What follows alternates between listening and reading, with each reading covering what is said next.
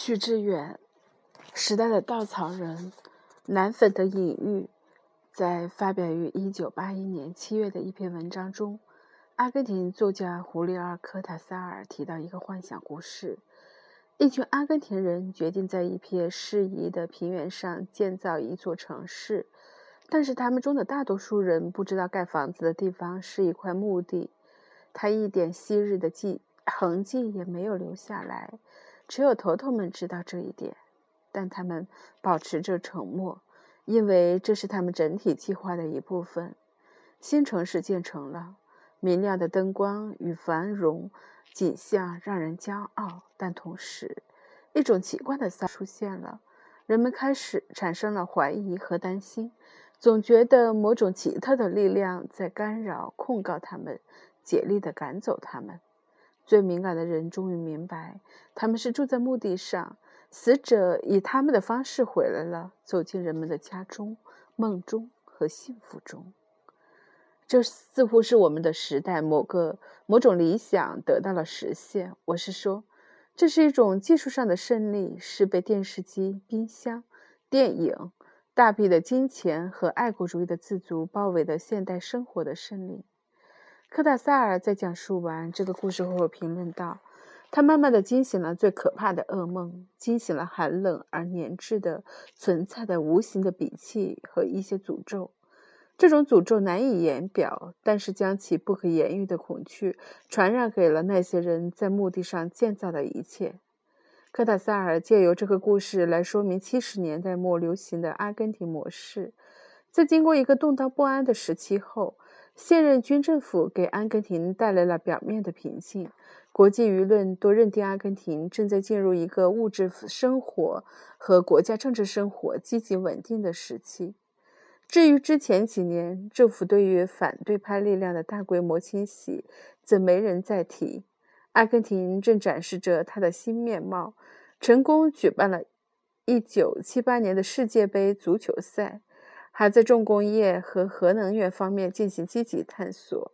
而对于这一切，科达塞尔写道：“一个不同的畸形的现实已经形成，它像一座迅速安装、掩盖着基础的舞台那样矗立。这是一个由劳动阶级的屈从和贫困形成的基础，是一个面试一切思想和表达自由的基础，是一个使着使用着在这种情况下总是有。”笑的爱国语言和沙文语言的无耻和使用的基础。二零零六年冬天的一个夜晚，我读到了这个故事，它带给我的惊颤让我至今记忆犹新，似乎一把利器刺穿了一直蒙在脸上的一块又湿又厚的棉布。我大口呼吸着新鲜的空，呼吸到了新鲜空气，一种由衷的敬佩从头升起。一位真正的作家与知识分子，不正是应该把那些人们只朦胧感受、感受到却说不清楚的东西指出来吗？他的重要职责之一，不正是要帮助人们恢复记忆，让人面对不安的过往与现实吗？过去两周中，这个故事再次不断地徘徊在我的脑海里。值得的原因是这场大规模的毒奶粉事件。它进展的过程多少像是试图拔起一根已坏死的荆棘，结果发现它们在地下盘根错节，彼此污染了。但如果你是五万三千名患者的父母，你会发现自己面对的是一个庞大的集体犯罪网络。在很长的一段时间里，他们的痛苦无人过问，几乎所有行内人都知道其中的秘密，但所有人都选择了视而不见。而政府部门则一贯的松懈与拒绝承认。要不是新西兰政府的坚持，恐怕这一切仍可以继续隐藏在黑暗里。而媒体正生活在一种窒息中。如果没有来自政府的收益，它很难发出警告。与此同时，乳品行业也是中国发展最快的行业之一，是中国经济高速增长的缩影。三鹿集团已经连续十一年是全国最大的奶粉销售商，它是中央电视台评选的全国名牌，是国家质检局的免检产品。蒙牛是中国最成功的企业之一，在七年的时间里创造了增长八十五倍的销售奇迹，在电视、报纸和网络上是对繁荣盛歌的赞繁荣盛世的赞歌，是这些企业家的高谈阔论，是世界舆论对中国模式的褒奖。但是，当后面的后台的幕布突然被揭开时，人们发现那么多不堪的东西在那儿，而且很久了。你甚至很难去责难其中任何一位，因为他们只是在按照各自的逻辑进行。河北的一位奶农说：“他从不让孩子喝奶粉，只有没人要的奶才做奶粉。”另一位没有给牛奶掺假，是因为牛养的少，容易被发现。三鹿集团在得知婴儿患病时，第一反应是拒绝承认，然后封杀可能的消息。他们之前因此成功过，如果运气好，这次仍会过关。一些医生怀疑这些患上肾结石的可怜婴儿可能与他们所饮用的奶粉直接相关，但他们不知该向哪些部门做出反应。一位湖南患者的父亲在七月曾独自向国家质检总局投诉。获得了三鹿奶粉的检验报告合格，而卫生部在七月中旬接到地方肾结石婴儿增多的报告，怀疑致病原因是三鹿奶粉，但卫生部没有想到事情会那么严重，他没有上报国务院，也没有通知质检局、工商总局。此刻的北京笼罩在一片奥运将至的亢奋与紧张中，他不希望坏消息来干扰。一些地方媒体零星报道了婴儿因肾结石死亡的新闻，但是没人想到他们是更大悲剧的一部分，也没有记者深入追踪这一切。中国新闻界既缺乏这样的能力，也知道即使这样做了，可能也徒劳无功。这些消息很快淹没在浩如烟海的其他新闻里。这一切的突然转变，是因为新西兰政府介入了此事。一家新西兰公司拥有三鹿集团百分之四十的股三的股份。当他发现三鹿奶粉的问题后，早在七月就通知了中国公政府，但没有收到明确的答复。到了八九月八日，新西兰通过外交渠道正式表示了关注。外交五小时的因素开始产生作用，而且那气氛紧张的奥运会已已过去了。九月十一日，一场暴风骤雨似的行动。到来了，官员开始下台，媒体报道蜂拥而至，企业被查严查，清算的力度超出了人们的想象，几乎所有重要的牛奶企业都卷入其中。它的高潮一刻发生在一份宣言出笼之际，一百零九家奶制品企业集体宣布要确保质量与诚信，他们做出犯错学生的表情，期望悔改。悔过书充满了这个时代的荒诞，质量与诚信。最基本的要求变成了最高的准则。你也猜得到，他们忏悔的对象是谁？不是面对公众，而是面对政府。他们知道其中的轻重缓急，谁是其真正生死的决定者。他们在广告牌上大声喊出“每天一斤奶，强壮中国人”。但是他们知道，提供给中国运动员、航天员的奶牛奶是特殊的，它与市场上所销售的不同。在私下，他们也有难言的苦衷。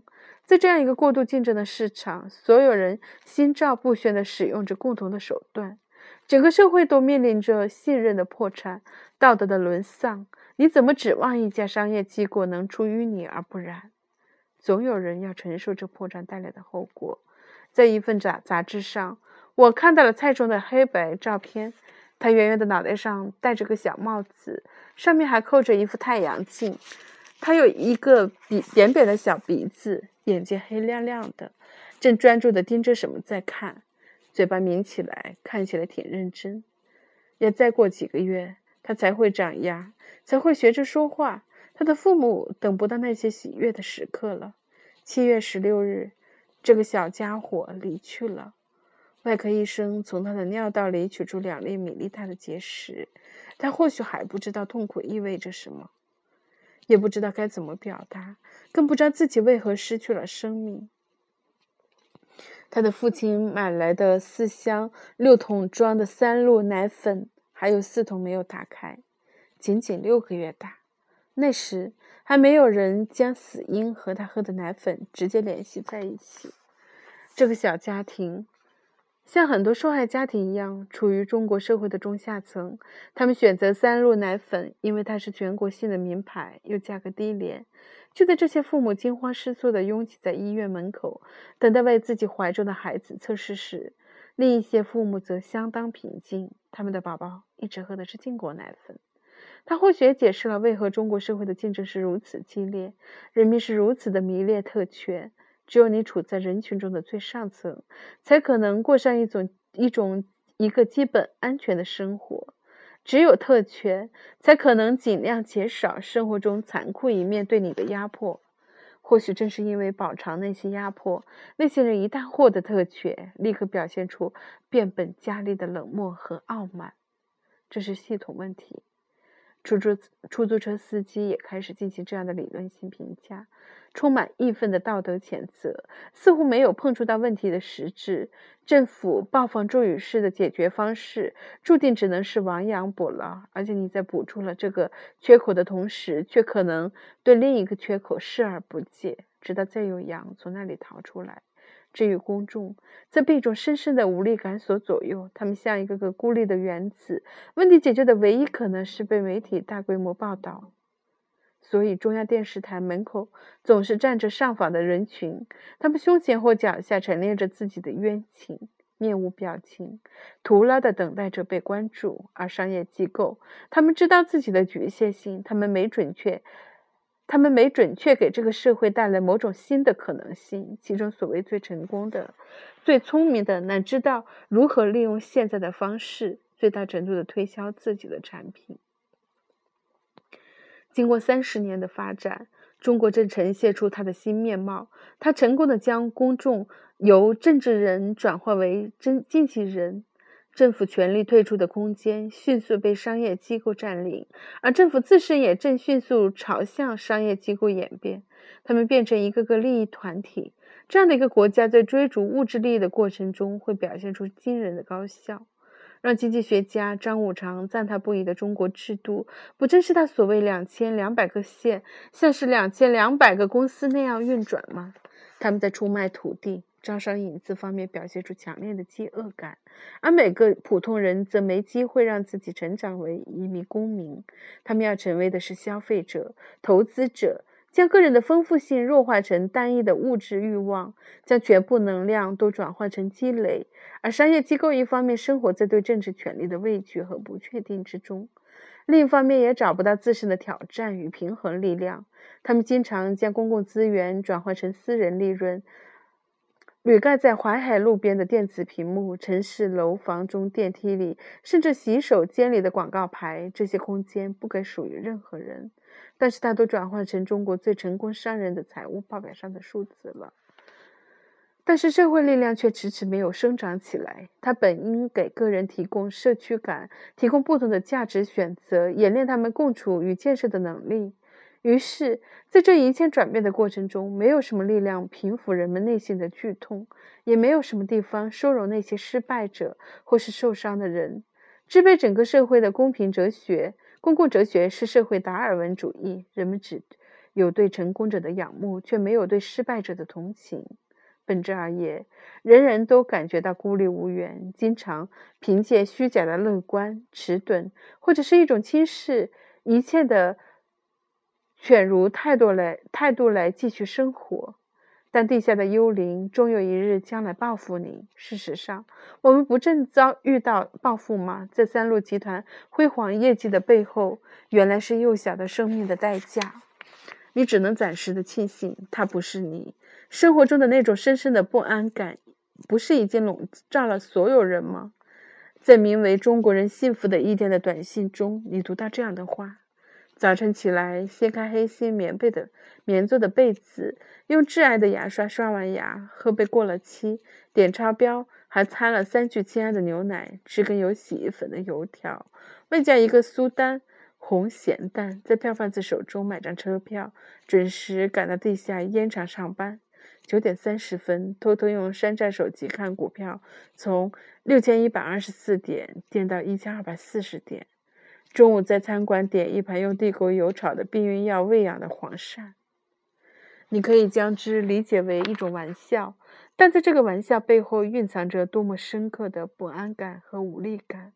倘若日后的历史学家想要了解2008年的中国，这则短信不容错过。它或许比北京奥运会、神舟七号更能展现这个国家的内在的情绪。